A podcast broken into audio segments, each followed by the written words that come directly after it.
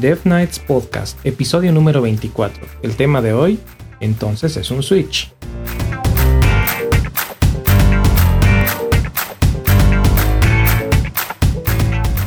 Hola Mike, ¿cómo estás? Bien Eric, ¿tú qué tal? También bien, oye, aquí disfrutando del todavía de Puebla. Hoy estamos de manera in real life, casi, estamos 66% en real life porque nos está acompañando hoy. Nada más y nada menos que Jesse Díaz, Jesse Days. Jesse Days, exactamente. Hola, hola, ¿cómo están? Muy buenas tardes desde Jalapa. ¿Cómo les va? Muy bien, muy bien, Jesse, muchas gracias. Oye, pues ya tenía mucho tiempo que no hablábamos, ¿eh? Sí, ya como cerca de, ¿qué será? ¿Cinco o seis años, tal vez, Eric? Sí, ¿verdad? Como cinco o seis años más o menos. Muchos, muchos. Aproximadamente. Muchísimos años. Los tiempos de Sí, ya tiene, rato, ya tiene rato que no saludamos ya. ¿Por qué no nos cuentas un poquito de, pues, de quién eres y ese sí que es como para que estemos más en, confianza y más conocidos todos. Sí, claro. Bueno, pues eh, mi nombre es Jessie Days. Me dedico al desarrollo de aplicaciones web. Ya tiene varios años que me dedico a eso. Estudié una maestría y un doctorado en inteligencia artificial en la Universidad Veracruzana y actualmente pues soy eh, CTO de una empresa que se llama AffectSense, orgullosamente mexicana, haciendo eh, cuestiones de inteligencia artificial. Y bueno, entre otras cosas, eh, comparto material en redes sociales, principalmente en YouTube.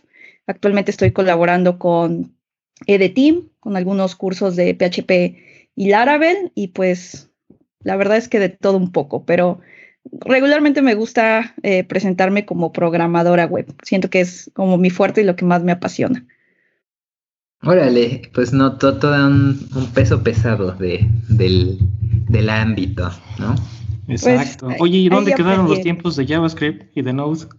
Pues fíjate que terminando Softtech, ahora sí que muy atrás, hace varios años, terminando Softtech, la verdad es que dejé Node.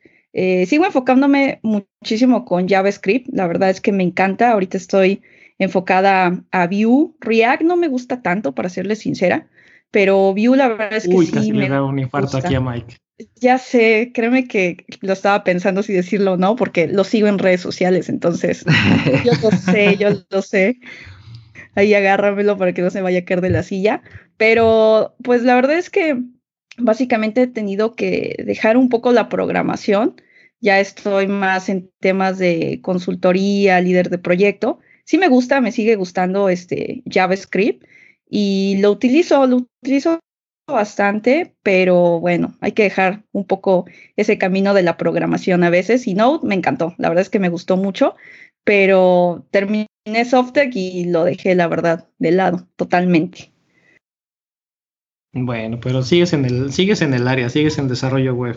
Sí, sigo en desarrollo web. Mezclándolo con cosas interesantes. Sí, sí, ya lo mezclo con temas, que es inteligencia artificial, pero me encanta el desarrollo web. La verdad es que trato de no dejarlo. Siento que ya no programo tanto como antes o, como lo hacía cuando trabajaba, por ejemplo, con Softtech, pero lo, sigo haciendo. Tengo que estar brincando un poquito de proyectos, pero bueno, ahí voy. sigo sobre esa línea todavía. Órale, pues qué interesante. Y pues tomas el tema de inteligencia artificial, que será nuestro tema principal en este episodio, pero va a ser más un poquito más adelante. No se nos vayan. Así es.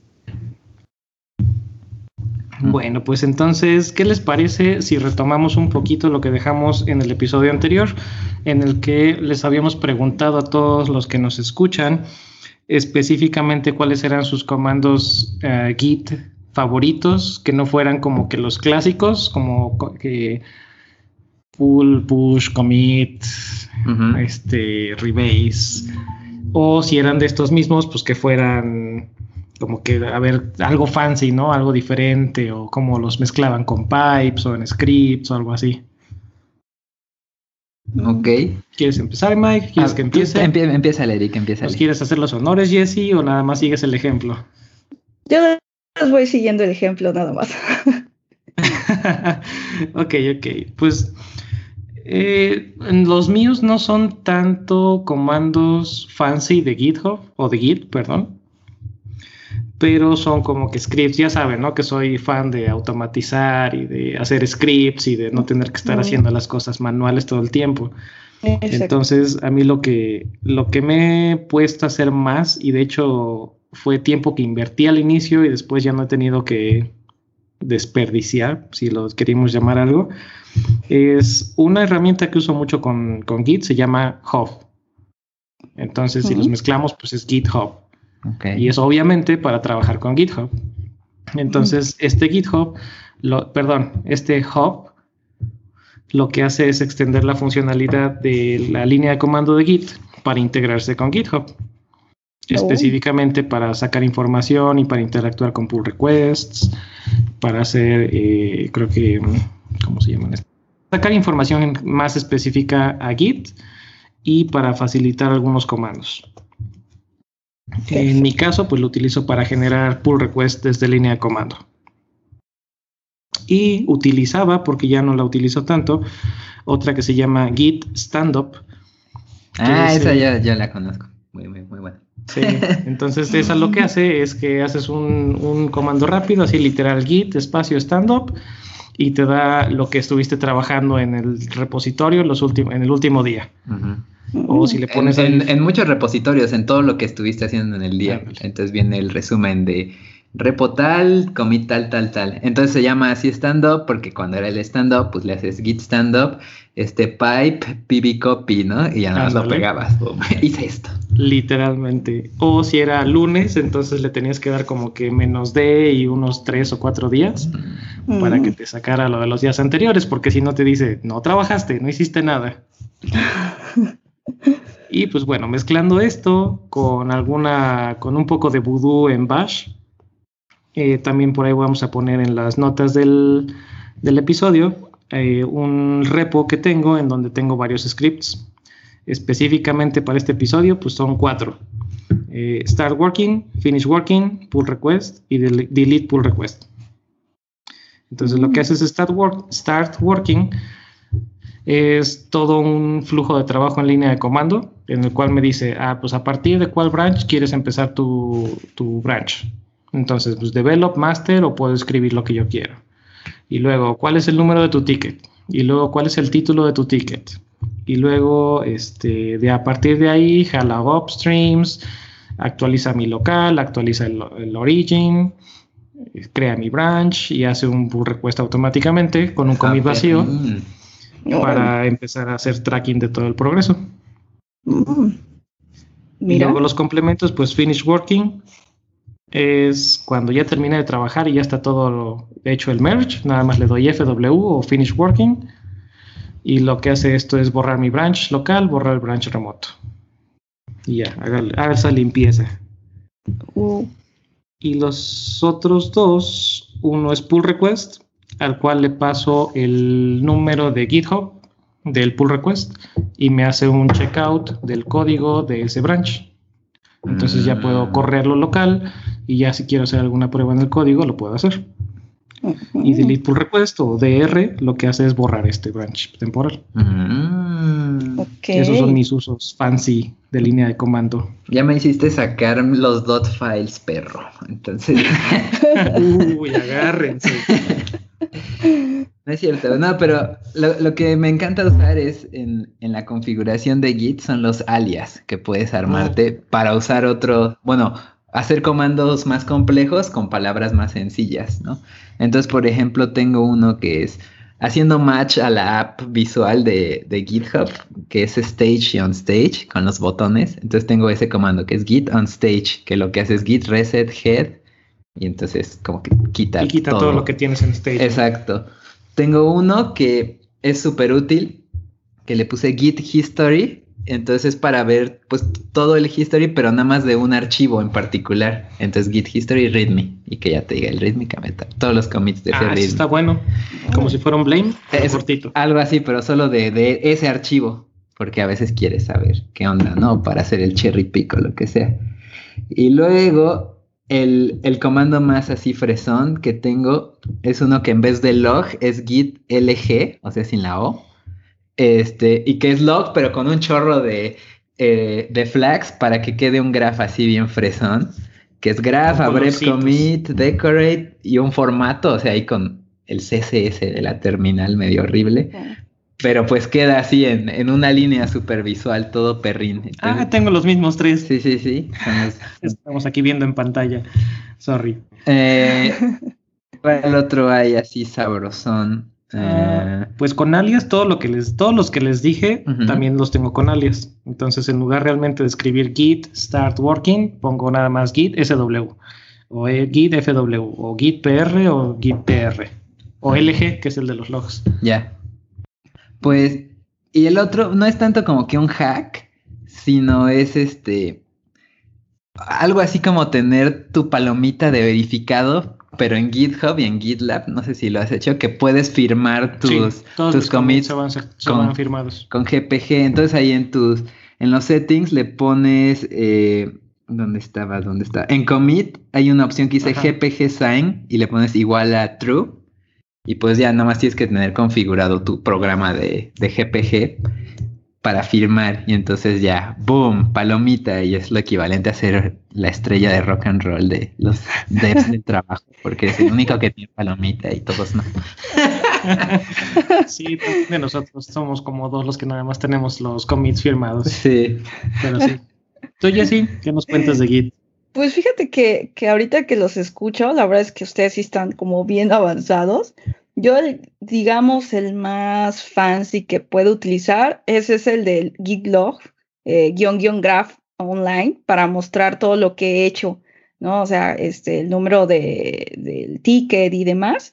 Y me gusta mucho utilizarlo, pero con colores. Y entonces le cambio cuando es un branch que sea de un color y cuando es el head que sea de otro. Y si tengo diferentes branch de diferentes colores, ¿no? Entonces, eso es como que lo que más utilizo, pero fuera de eso, uso lo básico, ya sabes, el pull, el push y demás. Y esos dos son de los que me siento bastante orgullosa, pero después de escucharlos tengo que meterme más a Git todavía. No, no, no, para, para darle follow-up a eso, Mike va a poner en el, bueno, vamos a poner en el, las notas de la, del episodio una imagen de XKCD buenísima, donde la mayoría o muchos, para no generalizar, eh, de los que usan Git luego no saben qué es lo que están haciendo, nada más saben que la secuencia de lo que tienen que hacer. Sí, sí, exacto. Y, fíjate, es súper importante y creo que a veces como programadores se nos olvida la importancia de Git, pero es que es, es, es básico, es algo que tenemos que, que saber porque después nos damos de topes con Git cuando quieres hacer un merge o algo así y pierdes muchísimo tiempo en hacerlo. Y lo dejamos, no sé por qué lo dejamos un poquito de lado, pero sí es importante eh, practicarlo, ¿no?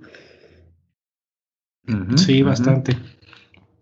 Y con alguno que otro comando adicional, como el que los últimos que comentaba Hackro, que eran Rebase y Cherry Pick to Mike. No. Hackro. Sí, también lo mencioné un poquito. Y hay otros, este, hay uno que haces nada más checkout a un archivo para traerte el, archivo de otro branch que quieras nada más ese y no hacer merge ah, completo. Ah. hay unos así más perrines que me ha tocado usar este en los últimos seis meses y de ese me acuerdo. Que haces un checkout pero del otro branch, pero de un archivo. Entonces solo te traes ese archivo al tuyo. está chido. Ah, eso está muy bueno, ¿eh? Ah, está bien. Sí, sí, sí. A mí el que me encanta usar, aunque no me sé Tenía yo un plugin cuando utilizaba Atom, aunque creo que venía más bien con el, con el plugin oficial de GitHub, que estabas, estabas trabajando en un archivo y le podías dar, le podías dar, perdón, abrir en GitHub. Entonces el archivo que estabas editando te lo abría en GitHub. Ah, sí, sí, sí. Y la otra que también me gustaba mucho, que era muy similar, era Git Blame.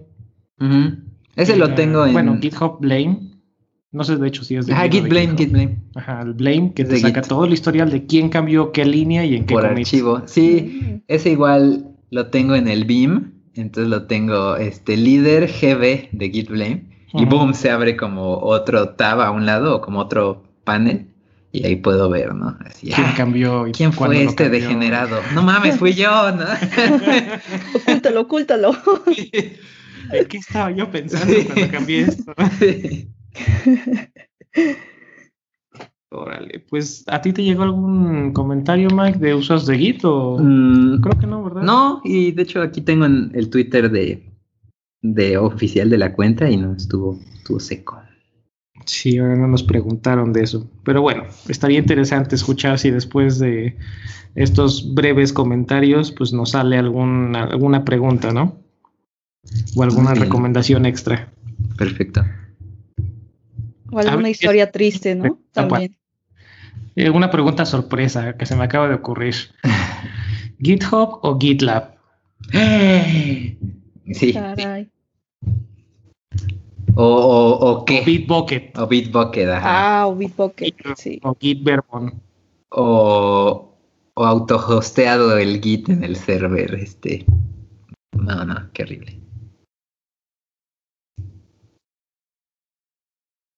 Tan, tan, tan, tan, tan. Entonces, ¿qué, qué Jessy? Ay, fíjate que últimamente me quedé pensando por qué hice el cambio precisamente a GitLab. Ahorita que lo dijo Eric, me quedé pensando en qué momento hice el cambio de GitHub a GitLab. Pero, ajá, la verdad es que sí. La verdad es que actualmente estoy trabajando más bien con GitLab.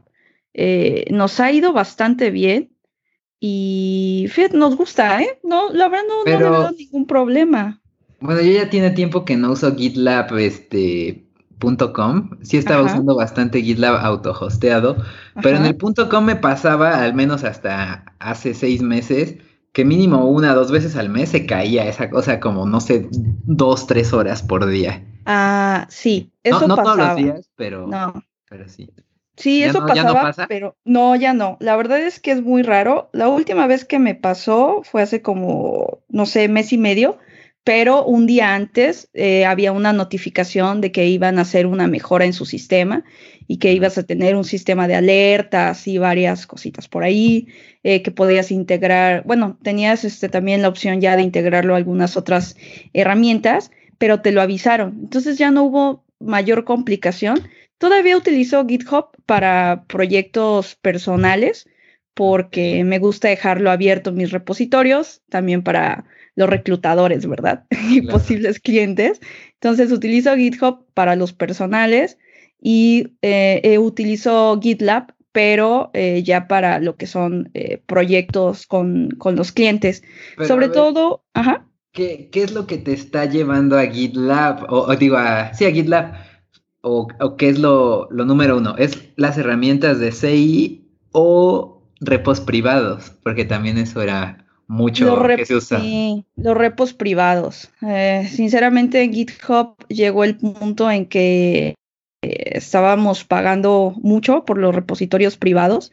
Ah, Entonces empezamos a buscar alternativas. No lo queríamos tampoco tener en nuestro servidor como tal. Nos encontramos con GitLab. Eh, empezamos a probarlo un poco y la verdad es que nos funciona de maravilla. Al principio, como mencionas, sí, se caía como que a cada rato y luego lo peor es cuando eh, teníamos que hacer un push. eh, bueno, y no primero a- deja, ¿no? Ajá, no dejaba y teníamos que hacer un deploy a Heroku. Entonces dije, no, para mostrárselo a un cliente. Entonces ahí sí nos fue muy, muy mal. Este, pero fuera de eso, se estabilizó y nos gustan los repositorios privados. Nos gusta también por ahí algunas herramientas que hemos encontrado que están bastante interesantes, que trabajan directamente con GitLab. Y después cuando salió lo, de Microsoft, dije, bueno, ya, definitivamente para lo que es este cliente es GitLab, lo que es personal, GitHub. Pero ¿qué hay de que ya en, en GitHub ya puedes tener repos privados ilimitados también? Golpes Pero la sobre la mesa. colaboración está Sí. limitada a tres usuarios. Ah, bueno, sí. Sí. también depende de cuántos son en el Es- equipo. es- exacto. No, ese es el problema. Y aquí en GitLab, eh, regularmente los equipos de trabajo van al menos de cuatro a cinco colaboradores, ¿no? Ah, Entonces, también por eso tenemos que seguir trabajando con GitLab. En GitHub, precisamente por eso lo utilizo solamente para repositorios abiertos personales, cuando sé que no voy a tener más de uno o dos colaboradores, a lo mucho. Y en GitLab no, no tengo problema con eso. Eh, los niveles de usuario me gustan, la forma visual me gusta muchísimo, resolvieron ese problema de las caídas, entonces la verdad es que está, está bastante bien, ¿eh? Y me gustan las notificaciones que puedo tener este, por ejemplo, en Slack, eh, algunos resúmenes, todo eso me, me, gusta bastante. Ok, ok. Bien, bien. Es, es una respuesta válida. Muy bien. Pues bueno, ahora sí entremos en, en, los temas del episodio como tal. El primero, más light, como que para romper más el hielo, aunque ya se rompió, es series de televisión. O bueno, yo no sé si ya es correcto decir series de televisión, porque creo que la mayoría no las vemos en la televisión. bueno, o las vemos en la tele. Con Netflix. Con Netflix. O con el, Apple TV o lo que sea. Ándale, con un Cast o con un Roku o con un Apple TV. Muy bien, pues tú, ¿qué, qué traías apuntado ahí, Eric? Pues la, la, primera cosa que traía yo apuntada, de hecho la única que traigo apuntada aquí en mis notas, no es una serie, sino es una aplicación. Ok. Porque pues luego sigo tantas series que no, la verdad se me olvidan o ya no sé cuándo salen. Entonces, esta aplicación se llama TV Time. Mm. Originalmente se llamaba TV Showtime. Y la verdad a mí me ha acomodado muchísimo. Tengo, híjole, ¿qué serán? Como unos cuatro o cinco años tal vez de usarla. Wow. Y este, sí, ya llevo bastante tiempo usándola. Y pues ya te imaginarás, ¿no? Todo lo que saben acerca de mis hábitos de televisión. Pero bueno, claro. eso para otro, para otro día. O tal vez para el siguiente tema. De hecho, eso te iba a este decir, es para el siguiente tema, justamente. Sí, es parte del siguiente tema, pero bueno, aquí tengo apuntadas todas mis series y los capítulos, y está padre porque me dice qué capítulo voy, cuándo salen los nuevos capítulos, cuándo salen las nuevas temporadas en Netflix y así. Y entonces, ¿qué, ¿qué te dice? ¿Qué ha sido lo más reciente que has estado viendo? Lo más reciente que he estado viendo son Netflix y son The Ranch eh, Gracie Frankie, Riverdale. Ok. Eh, The Good Place. ¿Qué otros? Mm, otra serie que también he estado viendo, pero no es en Netflix, es Doctor Who. Ok, sí, ese eres súper fan. ¿no? Sí, súper fan aquí. De hecho, están mis favoritas. Son American Horror Story y Doctor ah, Who. Que ninguna de las dos están en Netflix. Sí, esas son de mis favoritas. Aunque no sé si aquí agregar también la de Haunting, Haunting en Hill House. Ah, esa estuvo muy buena. No sé si tú la llegaste a ah, ver, Jessie. No la he visto. Está buena, buena. O sea, ¿De verdad? ¿te gustan las series de terror? ¿Suspenso? Es que, ¿sabes qué? Por eso quiero ver. Es que no solo. Tiene muchas ganas de verla. No solo es de terror, o sea, es, es incidencial o bueno, no es lo principal que sea de terror, sino de por sí es buena la serie y aparte es de terror. Son pocos los brincos que te hacen pegar. Ajá, ah, que, bueno. que yo veo solo hay como dos así jump scares, así tal cual. Y lo podría resumir a uno. Sí. Un solo jump scare en toda la serie. Ah, Entonces. creo, que, creo que sé de cuál estás hablando. Sí, el que todo el mundo, sí, sí. es que Alice aquí señas a La ventaja de estar en Así que sí. Entonces me voy a animar a verla. Sí, está muy buena, la verdad sí te la recomendamos. Yo les recomiendo a todos Doctor Who, pero pues yo sé que Doctor Who no es para todos, entonces, pero bueno. Eh, yo lo que he estado viendo últimamente es televisión altamente basura. Ahora que. bueno, es que si nos vamos altamente basura, mira, aquí tengo mi lista de series que he dejado de ver, las, que ya vi. No, no, le falta. Pero, pero, no está mal, ¿no? O sea, no está mal porque también a veces eh, tenemos ganas de ver tele, o sea, ver una serie, pero que no nos haga pensar tanto y ya nos vamos a ese tipo de contenido y dices, a ver, vamos a ver algo que no nos haga pensar, pero para entretenernos, ¿no? Sí, sí. Eh, exactamente así como dices, eh, esa la he estado haciendo, la he estado viendo mientras hago pues tarea o hago otra cosa, ¿no? De la vida. Y la serie de la que hablo es una que se llama Yo Mi Mommies, que es este un reality de como de puras señoras, así que son este mamás o que están embarazadas y son, son, australianas y son así millonarias, ¿no? Entonces son así, la fiesta Versace, la fiesta Burberry, así está súper ridículo y chafa todo. está chido para ver Híjole, en esa línea. No pensé que me fueras a decir eso. Sí, sí, sí. Una que a mí me gusta se llama Queer Eye, la reciente. Claro. Son. Ah, mira. Esa no la he visto, pero la que he visto por esa línea es la de RuPaul. ah, también muy buena. las competencias de los drag queens. Eh, Big Mouth es esta animación estilo. Ah, sí, sí, sí. La he visto un poquito, pero no. no mucho. Sí, también es para no pensar mucho. Ajá, sí, es algo así como para no pensar tanto, la verdad. ¿Cuál es tu gusto culposo en Netflix? A ver, mi gusto culposo. Ah, fíjate que la que vimos, este, fue La Casa de las Flores. Y nos la acabamos rapidísimo. Ese es mi gusto culposo. Y nos la acabamos, pero rapidísimo esa serie. No podíamos detenernos. Está muy divertida. A mí se me hizo muy, muy divertida. Creo que no es para todos los gustos, ¿eh? Y otro gusto culposo que, pues, ni modo, lo tuve que ver casi obligada. Este, y, y sé que a muchos puede que les ofenda eh, considerarla como eh, televisión basura, pero es la serie de Luis Miguel. Esa también la vi ya. Dije, la he visto ahorita, poco. y ahorita la que estoy esperando es Club de Cuervos.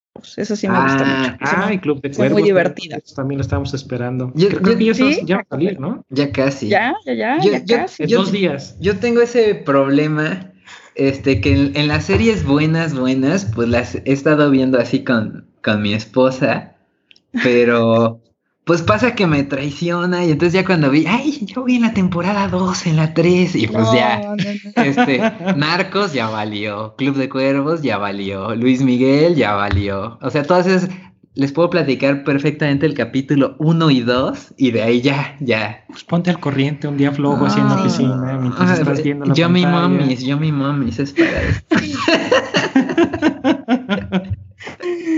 no puede ser. No, eso sí está demasiado, ¿no?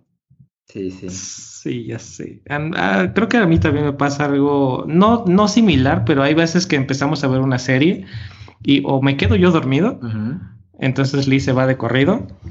O eh, a ella no le llama y entonces pues ya no la seguimos viendo y ya la sigo viendo yo después. Ah, entonces sí, tenemos series que nos gustan a los dos y cada quien tiene sus series y así ya todos felices y contentos. Bien. Como debe de ser. Sí, fíjate que una que empecé a ver por recomendación de mi hermana y porque la, la vi tendencia y todo y no sabía de qué era, es la de Marit, no sé si la han visto por ahí, es una gurú del orden según. Ah, sí, e, esa empezó a ver. Y apenas la este empezamos a ver nosotros también. Ah, Y de hecho hicimos maricondo en, en algunos closets y así sacamos como cuatro bolsas de basura. No. Y, este, y dos bolsas así para ir a donar. Y, ahí sí les llevo, ahí sí les llevo ventaja, ¿eh? Sí, sí. Llevo ya bastante rato de minimalista. Ah, sí. ¿Y le diste también las gracias a tus prendas y todo? ¿Así? Ah, ¿O no? No, eso se fue así, no, eso se me hizo perder tiempo. Sí, ok, esto lo necesito, no lo necesito, no, realmente no lo necesito, bye. Sí, sí, sí.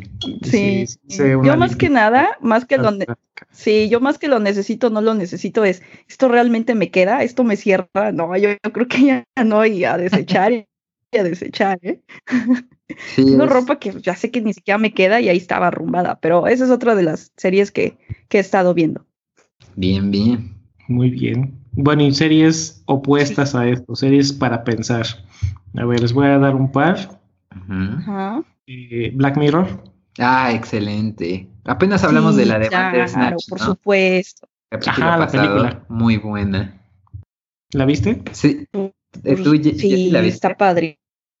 Sacaste sí, Sí, sí, la vi. Todavía no. Este, me ciclé muchísimo y duró más de lo que yo esperaba, porque me ciclaba y me ciclaba, pero sí, sí saqué varios finales por ahí. El final del, del éxito, sí se puede. Bueno. Como que estamos perdiendo un poquito tu audio. Sí. ¿A poco? No me digan. Un poquitín. Ah, ok. Espero que ahí se escuche mejor. Ahí está bien. Sí. perfecto. Muy bien. Bueno, estabas diciendo que te ciclaste. ¿Te ciclaste entonces?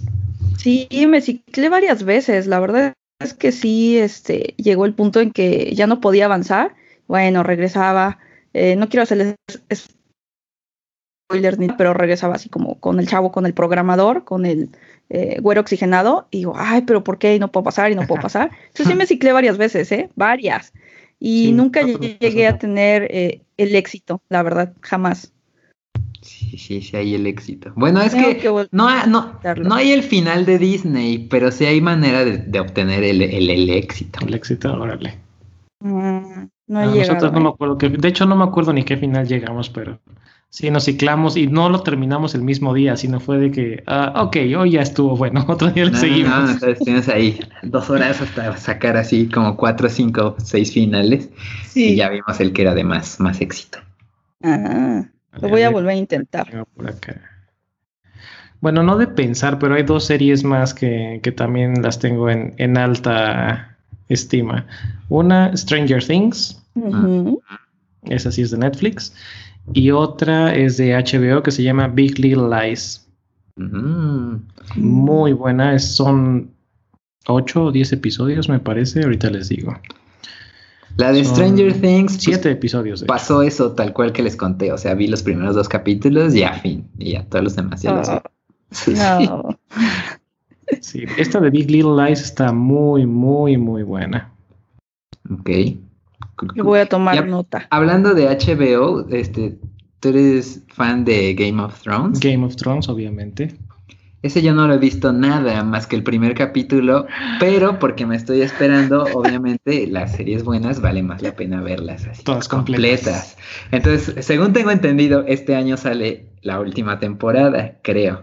O ya. No sé si es la última temporada o la mitad de la última temporada. Ok, ok. Bueno, Mm. en dado caso ya estoy muy próximo a, a- a mi ¿A poder maratón. verla? Sí, porque así igual me esperé cuando fue Breaking Bad, este, Doctor House, y ya para tenerlas todas en, en Blu-ray o DVD y boom, te las vas echando así, depravadamente de 18 horas y así. Ay, aquí Fíjate tengo otra que- que no he terminado de ver. Perdón, Jessy, dime. Hay, hay una para pensar y pensar muchísimo, pero me encantó. Eh, no sé si la han visto que se llama Dark. Es de Netflix también. ¿No? ¿Qué tal? Está muy, muy, muy buena. Eh, me la recomendó mi esposo. Tiempo después, creo que un año después, este, me animé a verla. Tiene hace unos meses que, que acabamos. Él la vio por segunda vez, por supuesto, y ya estoy esperando la segunda temporada, pero es muy buena serie, pero son de esas series que sí te hacen pensar y que debes de tener en mente a los personajes, porque es muy importante la, la secuencia y la conexión entre todos. Se las recomiendo muchísimo, a mí me, me encantó, la verdad. Y también fue de las que veías y no podía parar, y el siguiente día, y el siguiente día, y a veces hasta dos por día. Entonces, es muy, muy buena serie. Nice. ¿Nos repites cómo se llama? Dark. Ujú, Dark. Dark. Ok. Ajá. Aparte de los paisajes, la música, todo es así, increíble. Me, me gustó mucho, ¿eh? Ya estoy esperando la segunda temporada. Hay otra también muy buena de Netflix, estilo Breaking Bad, que se Mm. llama Ozark. Ah, Ah, sí la vi, o sea, me sale a cada rato ahí, a pero mí no la he también. visto. También mí está muy buena. Bien. A mí también me gusta. Esa la quiero ver. Que claro, eh, de repente en las recomendaciones de Netflix, yo no entiendo por qué me salen algunas series. Por ahí su algoritmo está medio malo, pero me sigo preguntando por qué me sale mariposa de barrio y sí así. Pero este, Caray. sí, imagínate, de Ozark a mariposa de barrio. Pero este, también esa es otra de las series Ozark, la que quiero ver, por supuesto. Por cierto, ahorita que dices del algoritmo, me hiciste recordar que igual ahora en, en Navidad me compré una de las bocinas esas de, de Google, las que les puedes hablar y así, ¿no? El chiste es que la tengo ahí en, en un escritorio, en el escritorio que uso para, para hacer tarea y así. Y yo creo que de que estuve escuchando, de que veía las Yummy Mommies, ahora de repente me salen publicidades de bebés y así. Yo, ¿qué pasó? Si antes salían publicidades de escalada, ¿qué? Google, no. No seas, no, no seas así conmigo. Qué chistoso, no puede ser. Sí, un mundo nos vigila, así como Bar cuando se ponía este, el aluminio en la cabeza. Amazon, Google. Todo el mundo. Muy bien, Está pues, esto. pues yo creo que ya podemos ir pasando al, al tema en sí, este, si quieres Eric, este, ir presentando cómo, cómo va a estar pues la dinámica. Claro, pues ya tenemos dos pies, ya le di yo un pie al principio de las series con lo de las estadísticas ahí de todo mi historial de del TV Time y ahorita tú le acabas de dar pie con Google. Pues el tema principal de, esta, de este episodio es inteligencia artificial. Y esa fue una de las razones, obviamente, para invitar a Jesse, porque pues no vamos a empezar a hablar mucho o no vamos a tener mucho tema de algo que no dominamos. Claro. Entonces, pues qué mejor que tener una experta en el tema. Así que, Jesse, pues vamos entrando en, en materia. Hemos platicado en otros episodios que lo que más cercano, o recuerdo que lo que más cercano tenemos de inteligencia artificial en, nuestros, en nuestra experiencia han sido los if-else. Ajá. Artif. Claro. Entonces, pues, ¿qué te parece si empezamos un poquito por definir qué es inteligencia artificial y que nos, que nos rompas ahí el esquema de los, inteli de los if Claro. artificial? Sí, bueno. Eh, fíjate, es, es, bien curioso lo que mencionas de los if-else. Eh, lo voy a retomar un poco poniendo mi ejemplo. Eh, yo cuando entré a la maestría, pues iba con esa idea, ¿no? Bueno, yo ya estoy haciendo algoritmos que pues los considero inteligentes porque realizan una tarea, resuelven problemas. Y cuando llegué ahí me di cuenta que todo lo que estaba haciendo pues eran algoritmos tontos, ¿no? Y tontos por decirlos de alguna manera, y, y, tal cual nos los dijo algún doctor. Y es porque realmente el código que regularmente hacemos no se adapta al entorno ni se adapta a los cambios del mismo ambiente, ¿no? Entonces, el if-else sí te resuelve tareas, por supuesto, es una condicional, pero si tú le cambias lo llegas a poner en un entorno diferente, posiblemente ni siquiera va a entender lo que tiene que resolver. Y es de ahí de donde surge precisamente pues la inteligencia artificial, ¿no? Y la inteligencia artificial viene desde, uff, hace muchísimos años, este, del 56, en lo que se conoce como la época dorada precisamente eh, de la IA. Actualmente, la inteligencia artificial, como tal, la definición, sigue siendo complicada decirlo, o sea, es complicado incluso decir qué es ser inteligente o tú cómo eh, entiendes que alguien puede ser inteligente o no. Pero entre las definiciones más cercanas a lo que es inteligencia artificial y que fue definida por un grupo de, científicos en una conferencia de allá del 56, pues es que es eh, la ciencia e ingenio de hacer precisamente a las máquinas inteligentes, especialmente de, con programas de cálculo, ¿no? Resuelven algo que se adapta a su ambiente. Eh, pero regresamos a lo mismo, pues ¿qué es ser inteligente? Inclusive cuando estás con una persona, puedes saber si es inteligente o no, y todo va basado en ciertos parámetros o en tus reglas que tú estás definiendo. Si es bueno en matemáticas, si es bueno en ciencias, si es bueno en esto, si es bueno en esto, pues lo consideras inteligente. Pero si se lo preguntas a alguien más, tal vez no sean ciencias que a ellos les interesa y para ellos si sabe historia, si sabe arte, si sabe esto, si sabe lo otro, es inteligente. Pero básicamente es tener a máquinas racionales que te resuelvan problemas y que incluso se adapten al ambiente y al comportamiento de otras máquinas o de otros humanos, ¿no? Entonces, básicamente eso es la inteligencia artificial y los que hacemos inteligencia artificial nos enfocamos precisamente en eso, en tratar de emular lo que como humanos hacemos día a día, lo que como humanos resolvemos sin ni siquiera pensar tanto, sino que ya está eh, basado en nuestra experiencia, en lo que hemos aprendido de, del pasado y es así como vamos resolviendo las cosas. Y es lo que nosotros tratamos por medio de algoritmos, no if-else como tal, pero por medio de algoritmos, indicarle a una máquina o indicarle a una computadora que tiene que resolver algo basado en las reglas que nosotros como programadores vamos definiendo. O sea, un switch, no, no es cierto. Algo así. Le voy a responder eso a uno de, de, mis maestros a ver qué me dice. Igual me sale como el meme de, de Batman, perdón, sí, de Batman y, y, Robin, ¿no? O algo así. ¿Cómo, cómo está ese meme? Ah, el de la cachetada. Ah, ya. Cachetada, sí, claro.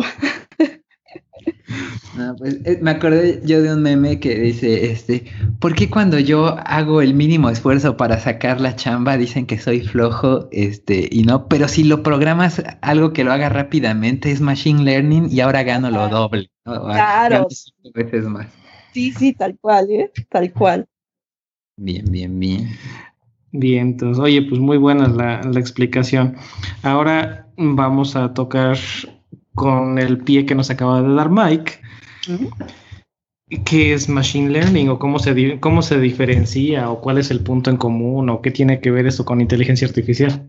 Bueno, eh, primero eh, voy a ir como un paso atrás, un pasito atrás nada más.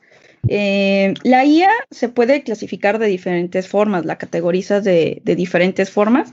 Como la más básica, pues es la IA débil y la IA eh, fuerte, ¿sí? La, eh, esto es dependiendo de, de cómo las máquinas pueden ser reactivas, pueden ser de memoria limitada, pueden eh, ser de teoría de la mente, de autoconocimiento, ¿sí? Y la IA débil precisamente es lo que regularmente se suele hacer, que es aquella que es creada para realizar una tarea concreta, o sea, realiza algo, automatiza algo, tienes una tarea específica y se acabó, ¿no?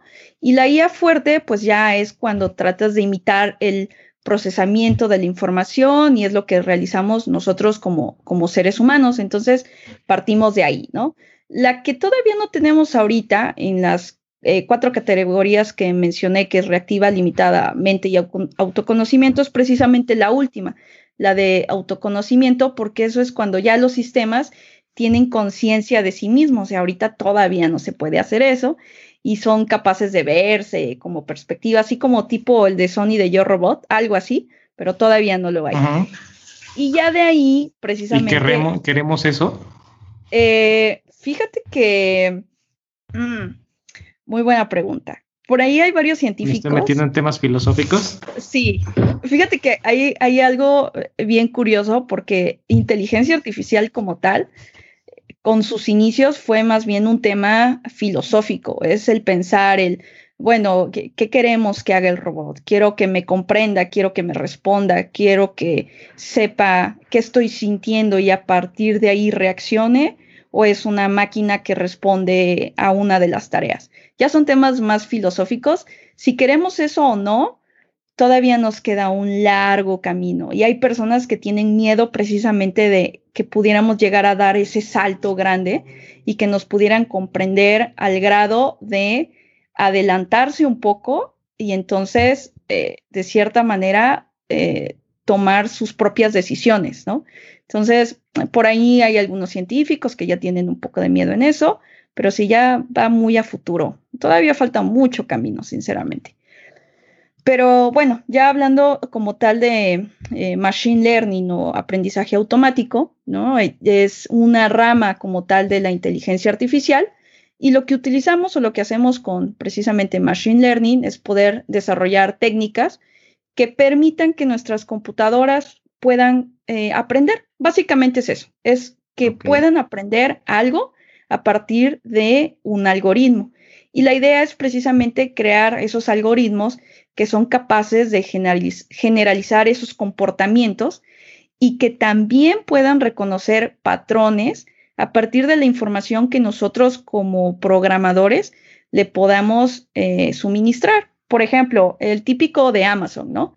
Ahí estamos ya aplicando Machine Learning porque es un eh, algoritmo como tal precisamente de aprendizaje y dependiendo de lo que nosotros compremos, dependiendo de nuestro género, de nuestra edad, de lo que otras personas con esas características han hecho y han realizado compras, entonces es lo que a ti te recomiendan. Y muchas veces dices, ay, ¿cómo supo que también necesito eso? Bueno, porque has navegado muchísimo en su portal, porque las mujeres de tal y tal edad en esta temporada compran X cosa y entonces te lo recomiendan. No es que estés adivinando, es que eh, está aprendiendo del pasado, tanto del tuyo como del resto de las personas que tienen características similares a ti. Entonces, básicamente eso es eh, Machine Learning, generalizar esos comportamientos, reconocer patrones y a partir de ahí darnos una respuesta.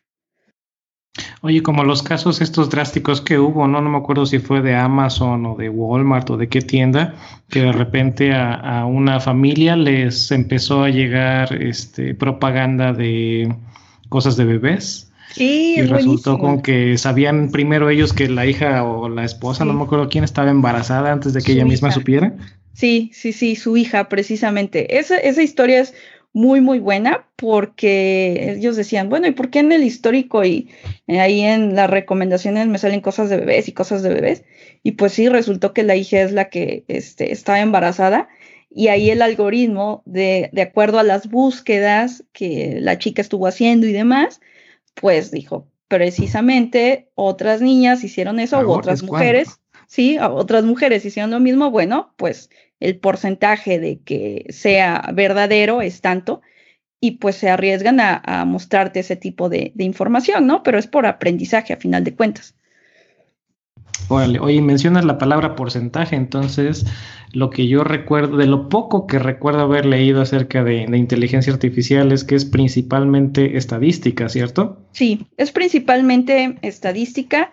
Eh, es una, es como tal una ciencia, no todo es con estadística, sinceramente, eh, depende también mucho del área en, la que te encuentres, pero lo que es clasificación, aprendizaje supervisado, no supervisado, eh, regresiones también tiene que ver con estadística, o sea, esos son temas más bien estadísticos. Ahí lo que hacemos es que basado en, en información, podemos saber cuál es el porcentaje de efectividad que tú puedes tener o no. Y a partir de ahí, tú mejoras tu algoritmo, y a partir de ahí, así como si fuera una máquina, le ajustas un poquito las tuercas, que podrían ser los parámetros de entrada, y vas mejorando eh, la respuesta que vas teniendo. Entonces, sí tiene que ver muchísimo con la estadística. Por supuesto, los que trabajan más bien con robótica es, es prácticamente o puramente matemático. Eh, sí trabajan también con estadística, pero es más bien matemático espacial. Ya los que trabajan con clasificación, por ejemplo, eh, regresión, demás, sí es más estadístico el asunto. No, si te interesa estudiar eh, aprendizaje automático, inteligencia artificial, tampoco no es de asustarse de si eres bueno en matemáticas o en ciencias exactas. No es totalmente necesario. Te ayuda mucho saberlo, pero eh, tampoco es que ya se te cerró la puerta si es que no conoces mucho de matemáticas. Cool, es bueno saber eso. Sí, eh, Ahorita que mencionabas lo de estadística, me acordé de otro momazo de ahora como está lo de el 10 Year Challenge. Entonces que sale 10 Year Challenge y sale una fórmula y dice estadística, la misma fórmula y ahora dice machine learning, ¿no? Sí, sí, sí. Sí, sí, la verdad es que precisamente a mí me dio mucha risa ese, porque suele pasar, o sea, hay algoritmos que vienen desde hace muchísimos años, es lo mismo, lo sigues utilizando, lo sigues utilizando, y difícilmente encuentras por ahí, por ejemplo, si estamos hablando de árboles de decisión, eh, si estás trabajando con IA o ya estás entrando al área de IA, casi el primero que ves o, de los primeros que ves es uno que se llama ID3, ¿no? Hay algunos que son muy nuevos, eh, algunos recientes como es Hefdin Tree, eh, pero te vas a las bases, ves que funciona y listo, se acabó. O sea, ese funciona, ese es el bueno y, continúas. Claro. Sí, así es como lo hemos hecho siempre, ¿para qué cambiar?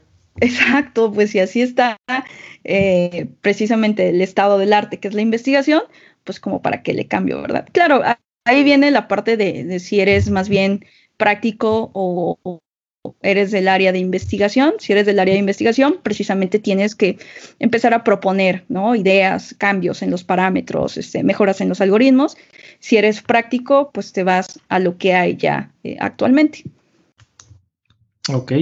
Oye, recuerdo que hace tiempo, no sé si todavía sigues en esta área, pero andabas eh, entrando un poco en lo que era computer vision.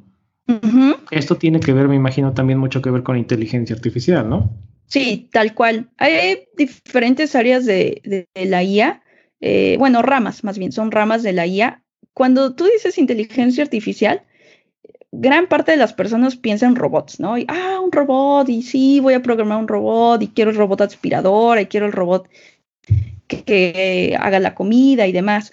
Pero eh, inteligencia artificial son muchísimas cosas. Esta visión de computadoras, redes neuronales, eh, sistemas multiagentes, sistemas expertos, adaptativos, eh, minería de datos como tal. O sea, son muchísimas áreas y una que tú mencionas precisamente es la de visión de, computadoras. Tiene mucha fuerza, es, un área bastante amplia y lo que hace es tener un conjunto de, herramientas y métodos que precisamente permiten obtener eh, y analizar imágenes del mundo real. Se pueden obtener de diferentes formas, desde tu celular, de, por ejemplo, los challenge que estás alimentando por ahí algún algoritmo seguramente, eh, de Facebook, extracción en redes, etcétera, ¿no? Pero la finalidad precisamente de esto es poder automatizar algoritmos y que le des esa información para que tomen decisiones eh, correctas, ¿no? Que va desde la detección de objetos, análisis de videos, em, inclusive eh, en cuanto a la parte facial, pues saber si alguien puede estar triste, puede estar contento, ¿no? O, si le gustó algo, si reaccionó de una manera inadecuada, un poco como la serie de Light to Me, pero en computadora, ¿no? Así. Entonces, eso es a lo que se dedica precisamente la visión de computadoras. Oye, me acordé de otra serie, no sé si han llegado a ver Silicon Valley. Ah, un poquito, un poquito. Sí, un poco. Este, si son o no son hot dogs. ¿A los sándwiches si son hot dogs? Si los hot dogs son sándwiches, más bien. No, no, entonces no has llegado a tanto. ¿Tú, Jessy, sí viste esa parte? No, no la vi. Uy, entonces no les puedo hacer spoiler. se les queda de tarea ponerse al corriente. Ok. Para saber a qué se dedica, a qué, a qué me refiero con eso de si eso no es un hot dog.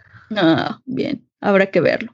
Em, Pero me imagino que va por ahí de, de visión de computadora. Sí, visión de computadora y algo que mencionan también mucho, o por lo menos que escucho yo mucho cuando estoy leyendo este tipo de noticias, que es el todo el bias que tienen los algoritmos que entrenan las aplicaciones porque no tienen un, dataset muy bueno. O sea, hay veces en las que aquí la aplicación supuestamente buenísima la sacan para reconocimiento facial y pum, no reconoce eh, personas con, de piel oscura o no reconoce personas de determinadas nacionalidades.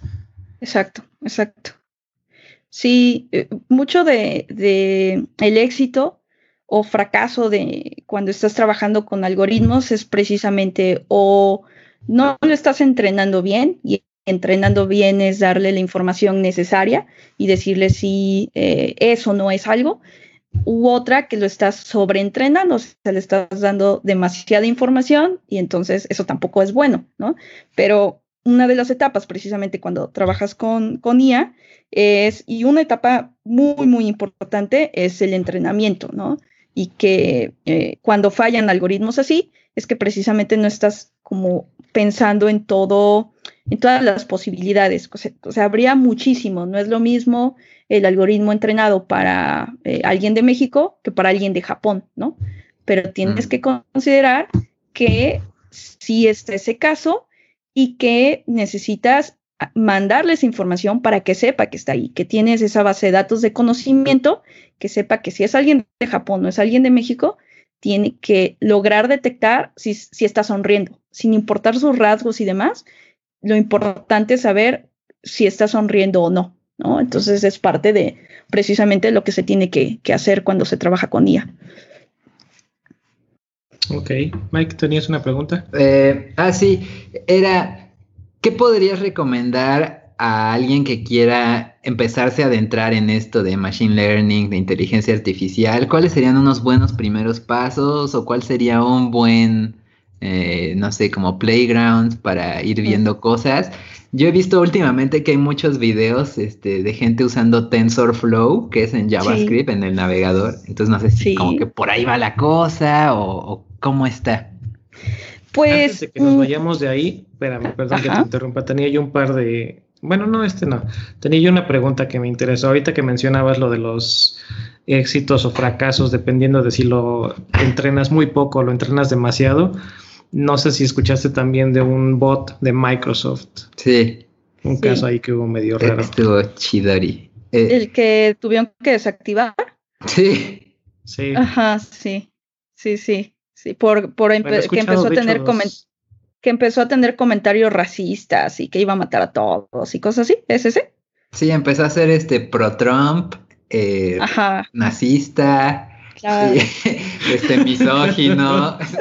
y estuvo creo que como un día, ¿no? sí, estuvo bien poquito. Sí, sí. Su risa. sí, sí. uno y el otro que también no sé en qué categoría entraría, pero me llamó muchísimo la atención fue, creo que fue de Google, aunque no estoy 100% seguro, que eh, los algoritmos de traducción de Google Translate o de, la otra, de otra empresa, no recuerdo si es con Google o no. Eh, el caso es que empezó a evolucionar tanto la traducción entre idiomas oh, de, esta, de esta máquina o este motor de traducción que se dieron cuenta después de un tiempo que utilizaba su propio lenguaje. Sí optimizó, se empezó a sobreoptimizar ah, tanto que generó su propio lenguaje a tal grado que ya los humanos no, no les hacía sentido a los humanos lo que decía, pero para la computadora perfectamente eh, pues correcto para ir a lo super óptimo para traducir de un lenguaje a otro. Sí, sí, y ese también me acuerdo. este, apagaron, no sé qué pasó. Sí, lo apagaron. De hecho, ese es el primero en el que pensé que si era ese, que lo apagaron porque de cierta manera como que les dio miedo, que dijeron, no, después ya no vamos a saber qué está diciendo. Mejor no, mejor hay que apagarlo. Ya, lo desactivaron. Pero del primero es súper curioso porque mm, ahí el problema, por ahí empezó, eh, si, si, pensamos filosóficamente y de los tweets que leí, alguien decía, ah, ya vieron, es que sí, este, vamos a terminar como Terminator, y es que sí, miren, es, es un, es un ente o es una máquina, este, que está hablando mal de los humanos y que sí lo quieren destruir y demás, pero es que no, o sea, el algoritmo lo que lo único que estuvo haciendo es aprender de, de los mensajes que obtenía de las redes sociales. Ahí el algoritmo solamente se estaba alimentando de esa información que si fue pro Trump y que si empezó con comentarios racistas y etcétera, etcétera, pues es de lo que se alimentó de la red. O sea, fueron los humanos quienes lo hicieron así, ¿no? No fue él. Él no decidió ser de esa forma, no, es por lo que nosotros le estamos, le estamos dando. Y por ahí hay uno, creo que es de Google o de Facebook, no recuerdo de quién es, que le, le dieron novelas eh, este, románticas y demás. Y entonces su forma de ser, está mal dicho para los robots, pero bueno, su forma eh, de expresarse, pues es muy diferente a este que, desactivaron. ¿Por qué? Porque las entradas, pues no fueron entradas que tenía que ver con violencia, sino con otro tipo de información. Ahí lo malo, pues somos nosotros, no es el algoritmo como tal. El problema es el humano para variar. Pues como siempre, ¿no? Eso hubo, bueno, eso no es tan de, no, no es inteligencia artificial, pero buen momo relacionado, que unos este, desarrolladores o investigadores de Canadá armaron un robotcito que era el robot que pide ride, ¿no? Hitchhiker bot. No sé si supieron de esa nota. Qué padre, ¿no? El chiste era que estaba el, el botcito y pues necesitaba ayuda. Decía a las personas, ah, dame un ride, este, porfa, ¿no? Y, si puedes, cárgame y lo que sea para que tenga pila. Ah. Total que el robotín logró hacer todo su viaje en, en Canadá. También en, en, Alemania lo probaron y también logró recorrer Alemania. Recorrió Alemania y Canadá y de ahí lo dejaron en, en, Estados Unidos y llevaba como ocho días y de repente se perdió la señal y ya lo encontraron sin brazos, sin piernas, ya todo roto ahí por, por Michigan o algo así. No, no es cierto. Qué triste. Pues ya, qué sad, ah, qué sadito. Qué feo. sí. Pobrecito.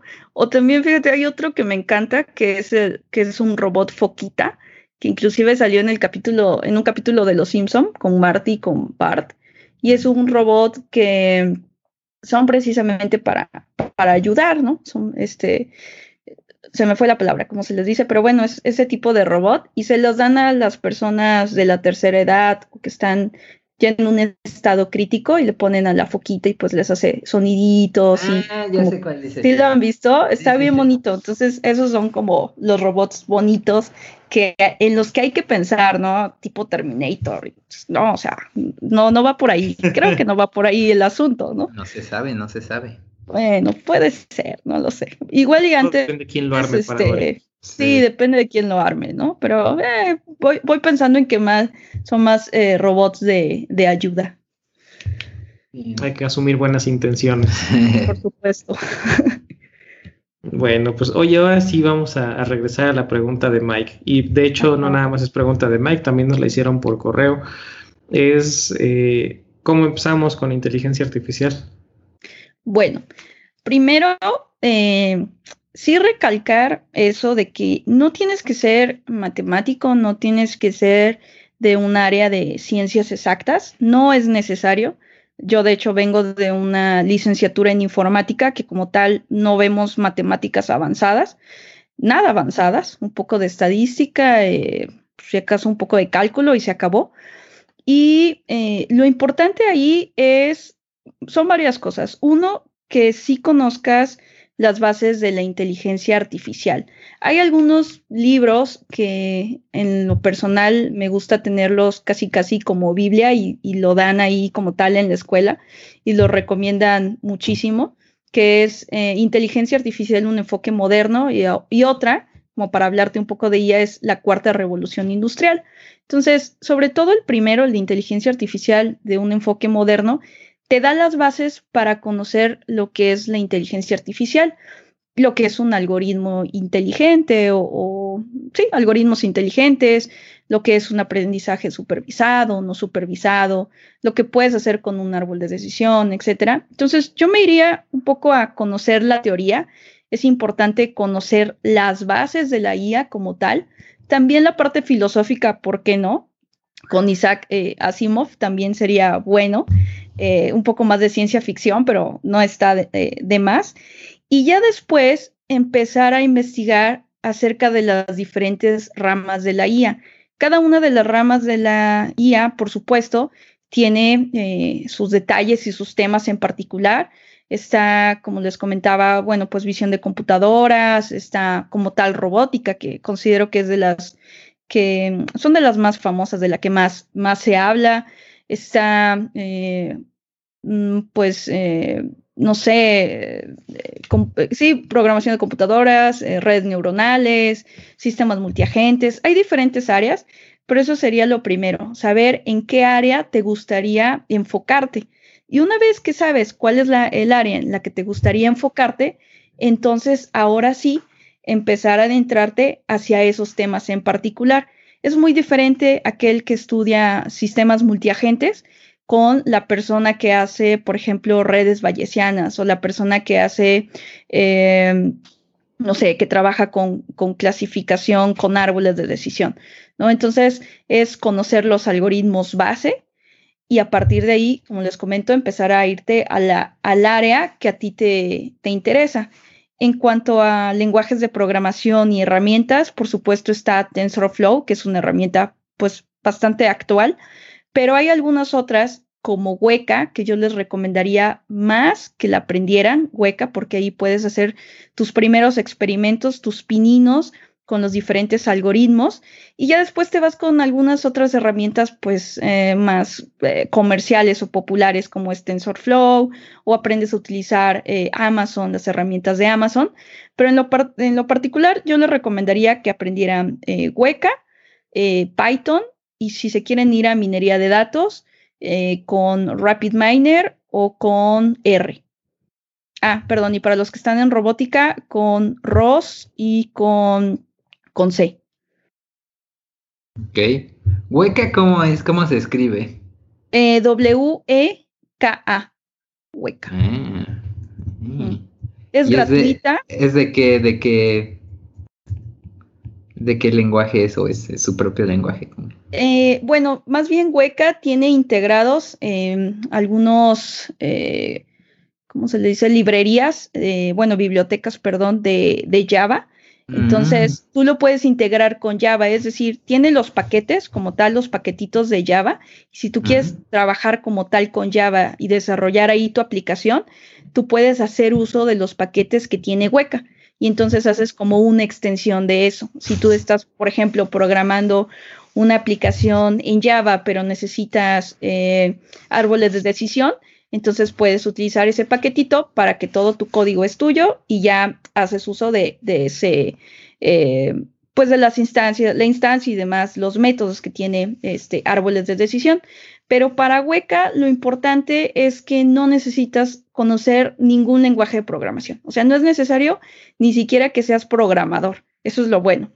Y tampoco es necesario que conozcas tan a fondo todos los algoritmos, pero sí te da un panorama muy, muy amplio de lo que es eh, los algoritmos de inteligencia artificial. Entonces, lo pueden ver como una especie de eh, laboratorio, por así decirlo, donde tú cargas tus datos, tú seleccionas cuáles son los atributos que, que tú necesitas eh, probar o son los atributos que tú has seleccionado para tu caso de estudio en particular. Y una vez que tienes los atributos, entonces empiezas a aplicar los diferentes algoritmos que ya tiene Hueca. Una vez ah, que los entrenas ahí, te da precisamente la información resultante de cada uno de los algoritmos, que puede ser un dato estadístico, que puede ser el árbol de decisión, que pueden ser algunas reglas inclusive de, decisión. Eh, por ejemplo, un, caso típico es el de eh, si tú vas a un súper o si varias personas van a un súper, ¿qué es lo que regularmente compran si van por papas y cerveza? Y puedes saber si alguien más va por papas y cerveza, qué ponerle junto o qué recomendarle, porque sabes que es casi un hecho, o no un hecho, sino es un porcentaje amplio de que lo va a comprar. Y eso se sabe con este tipo de experimentos. Entonces, Hueca es una herramienta que yo se las recomiendo mucho para los que estén utilizando minería de datos y minería de datos de tipo data streaming, como lo que se tiene en redes sociales. Está MOA, que es una extensión de Hueca, y así está MOA. Y también es un laboratorio, eh, lo puedo decir así, es como un laboratorio donde no necesitas conocer un lenguaje, solamente necesitas empezar a aprender a utilizarlo y nada más. Cool. Muy interesante, sí. sí. Oye, sí, y Python entonces. Sí, Python. La verdad es que sí, este, está muy fuerte. ¿eh? La verdad es que está bastante fuerte Python. Eh, para lo que es eh, OpenCV, está muy bueno con OpenCV es bastante sencillo de utilizar. Está por ahí eh, otra cosa que se llama Pandas, que es para los que trabajan también con minería.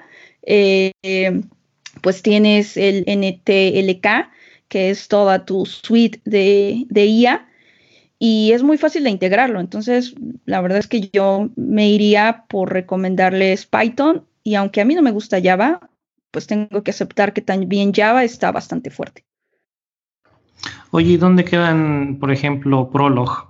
Digo, no sé si todavía exista, pero recuerdo haber visto un poquitito cuando estaba en la universidad. sí, sí existe. Prolog sí existe. También existe Lisp. Y hay algo que se llama JSON, que ahorita les quiero hablar un poquitito de JSON para los que deseen hacer agentes inteligentes. Pero fíjate que Prolog yo lo llevé en, precisamente en la maestría. Eh, así es como realmente entendí lo que era una programación lógica. O sea, no es estructurada, no es orientada a objetos, nada, este, nada de eso, sino es como tal una programación lógica que está basado en hechos y reglas. Es decir, si tienes reglas, eh, y además tienes eh, una serie de conjuntos, un, conjunto de instrucciones, como por ejemplo, el, el, animal es amarillo, el animal es peludo, el animal tiene cuatro patas. Esos serían mis hechos, ¿no? Y ya mis reglas es empezar a analizar cada uno de los animales que va pasando, cómo es que va cumpliendo con cada uno de esos hechos hasta lograr entender qué tipo de animal es. Entonces, mm, la verdad es que Prolog, como tal, como lenguaje, es bastante complicado de entender. No es el típico lenguaje de programación eh, que tenemos o que conocemos, que si tú te sientas y le dedicas, no sé, una o dos semanas, el tiempo que tú quieras a Python y has programado en PHP, lo vas a terminar entendiendo. Si tú conoces Java y te ponen algún otro como Node, eh, bueno, JavaScript más bien, lo vas a terminar entendiendo, pero Prolog no. La forma en cómo se utiliza Prolog es con una declaración de argumentos que eh, definen qué es lo que va a ser precisamente eh, el lenguaje, o bueno, más bien tu algoritmo. Pero es, un tanto complicado este, entenderlo si, si no vemos código, pero básicamente es eso, se basa en hechos y en reglas para lograr a una meta. Ok, oye, ¿y entonces cómo está esto de JSON? Ah, bueno, JSON, bueno, así como tal JSON, no JSON de la notación, eh, ese eh, se utiliza junto con Java para poder programar sistemas, para los que trabajan con sistemas multiagentes, me tocó trabajar con él, y tienes eh, agentes y artefactos y el mundo real, ¿no? Y el agente es como tal un ente de computadora que tú le asignas características. Hay una de las formas más más populares, que es de tipo BDI, y entonces a este agente, como a una persona normal, pues tiene deseos, tiene intenciones y tiene creencias y tiene metas. Y tú vas definiendo cada uno de estos agentes y por medio de JSON, pues puede comunicarse con el mundo real. El mundo real, pues es cualquiera de nosotros, una computadora, una web, este, una vista. Y a través de esas interacciones con el mundo real, entonces él te ayuda a resolver problemas. Por ejemplo, un agente eh, podría ser el yo estoy en un lugar y entonces te voy a asignar eh, deseos, intenciones, metas, ¿sí? Y lo que yo quiero es que tú me saques, por ejemplo, de ese laberinto. Y entonces el agente, conociendo ese tipo de intenciones, ese tipo de información, lo que hace es tratar de buscar el camino para sacarte de ese laberinto. Y ya después te dirá, ah, mira, este es el camino. Entonces, ese es otro de los también, eh, bueno, junto con Java y JSON, con los que también se, programa ese tipo de eh, secciones, bueno, no, más bien de, áreas de la IA, que es sistemas multiagentes. Vale. Sería algo así como para si quisieras hacer tu propio Siri. Ándale, exacto. Sí, sí, si quieres hacer tu propio Siri, eh, con JSON lo puedes hacer. Eh, por eso les decía la importancia uno de conocer IA, así, IA a fondo, este, para qué es la IA, básicamente, y después buscar tu área de interés. Y ya después de tu área de interés, ahora sí te pones a estudiar eso.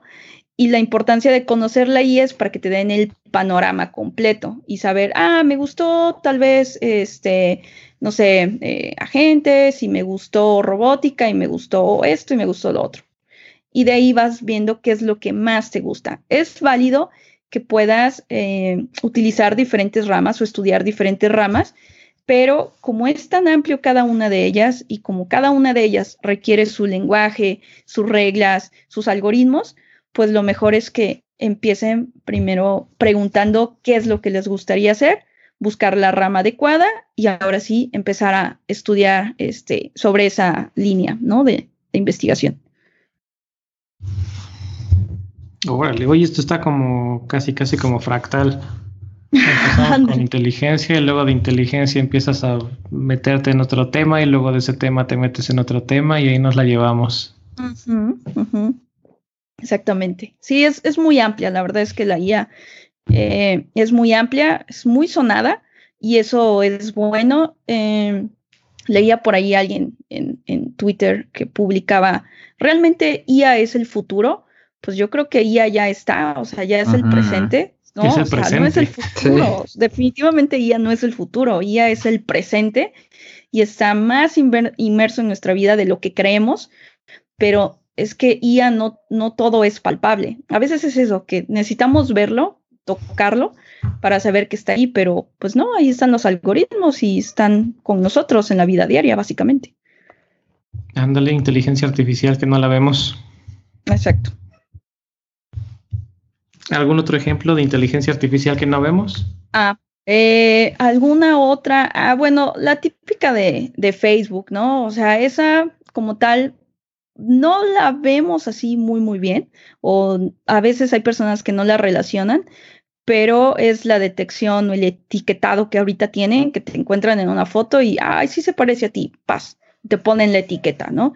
Entonces, ese es otro tipo de, de IA que está ahí, está constante Eh, otra IA que también está constante, pues es la de Amazon, con su sinfín de recomendaciones, o Netflix, eh, este, que no se me hace tan inteligente su algoritmo, si me está recomendando Mariposa de Barrios y acabo de ver Dark, ¿no? Pero, pero también ahí está este, precisamente eh, su algoritmo y es uno de los que estamos usando regularmente, ¿no?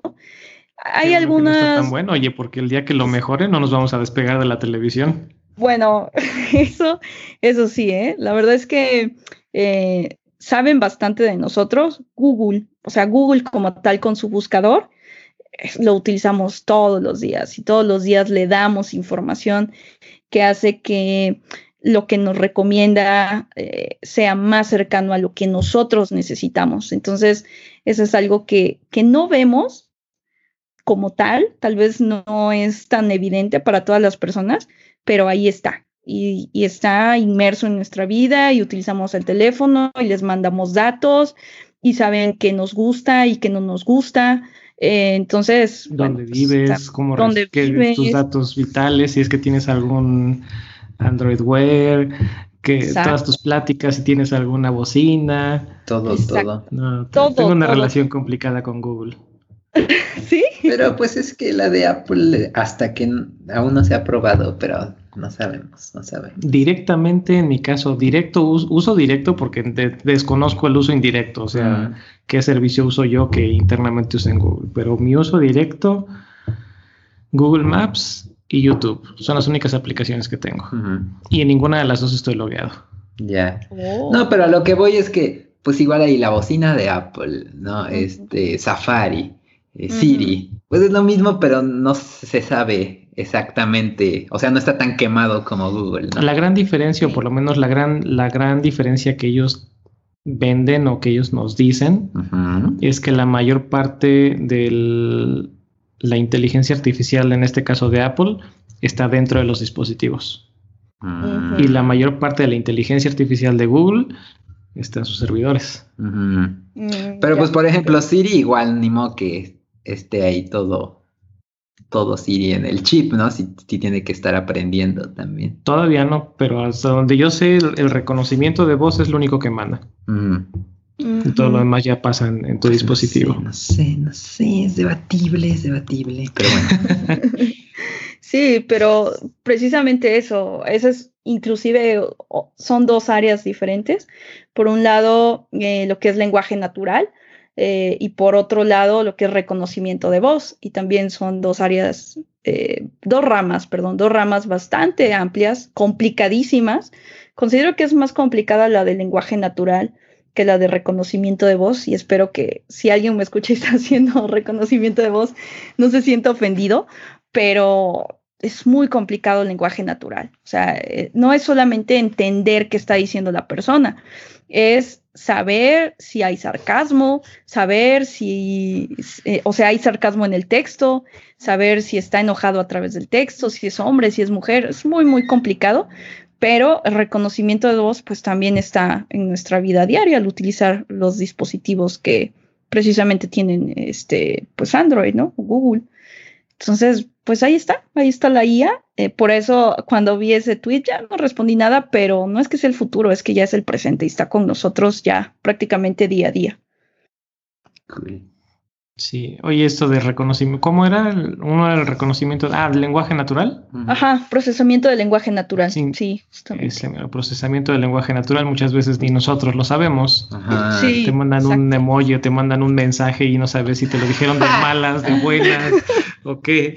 Sí, exacto. Sí, por ejemplo, el, típico por ahí que sale también un meme, el de la carita, el de la carita sonriente que, puede significar muchas cosas, ¿no? Entonces, no, este, oye, perdón, eh, no llegué al cine, lo que sea, y carita sonriente. Y eso te está indicando, ah, no me vuelvas a hablar, no me busques. ¿no?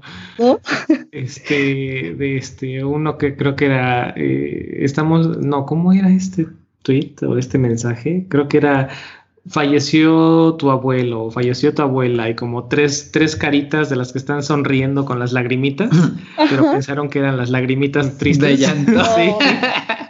Sí, yo soy una de esas. Cagado de risa. Yo soy una de esas, ya lo apliqué. Se me, o sea, no sabía, yo pensé que sí, sí estaba llorando, así, pero no a, mares, entonces la mandé cuando era un tema este, delicado, y ya pues sí, la verdad sí me reclamaron, pero pues ve, si yo no la entendí, ¿no? Sí, ya me pasó, ya me pasó, la verdad. Ups. Ups, perdón, no sabía. Oye, pues súper, súper interesante. ¿eh? Cada vez que le rascamos sale más tema.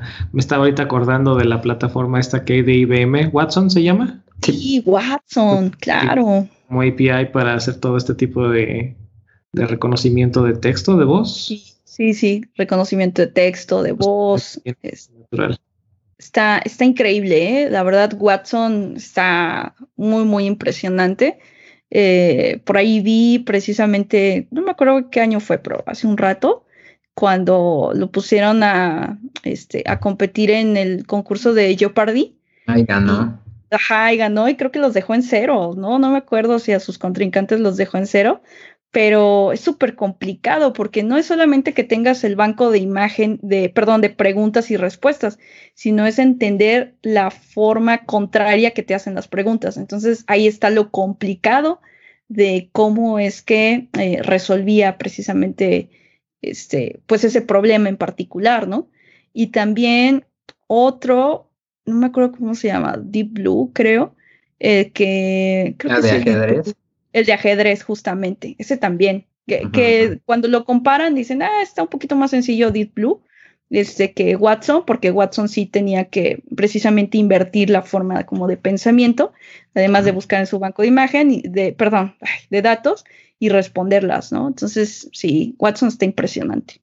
Pero aparte del de Deep Blue, hubo uno hace como un año o máximo dos, creo. ¿Que ganó Go? Eso, que ganó Go, que ese está mucho más cañón que ajedrez. Sí, sí, ese está todavía más, más, más avanzado. Sí, muchísimo más. Pero en este caso es inteligencia artificial que está enfocada a un, a un solo propósito, ¿no? No es inteligencia artificial general.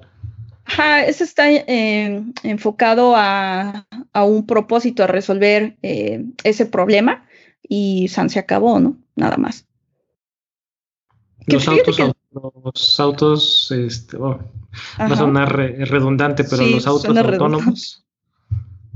Eh, ahí. Con muchas. Sí, fíjate que, que de ese de los autos autónomos, aunque se escuche redundante, mm, hay un problema. Digan en inglés para que no se escuche redundante, el self-driving cars. Ajá, exacto. Hay, hay todavía hay una hay, problemas bastante grandes y de hecho el MIT publicó un artículo y un como de, de plataforma donde precisamente te hacen preguntas para saber tú cómo cómo resolverías ese problema, ¿no? Y te ponen el ejemplo de va una niña y va una persona de la tercera edad y entonces que salvar a una, ¿a quién salvas? Y ya le das clic. Y va un perrito y la abuelita, ¿a quién salvas? Este, o bueno, ¿a quién atropellas? No, pues al perrito, ¿no? Posiblemente.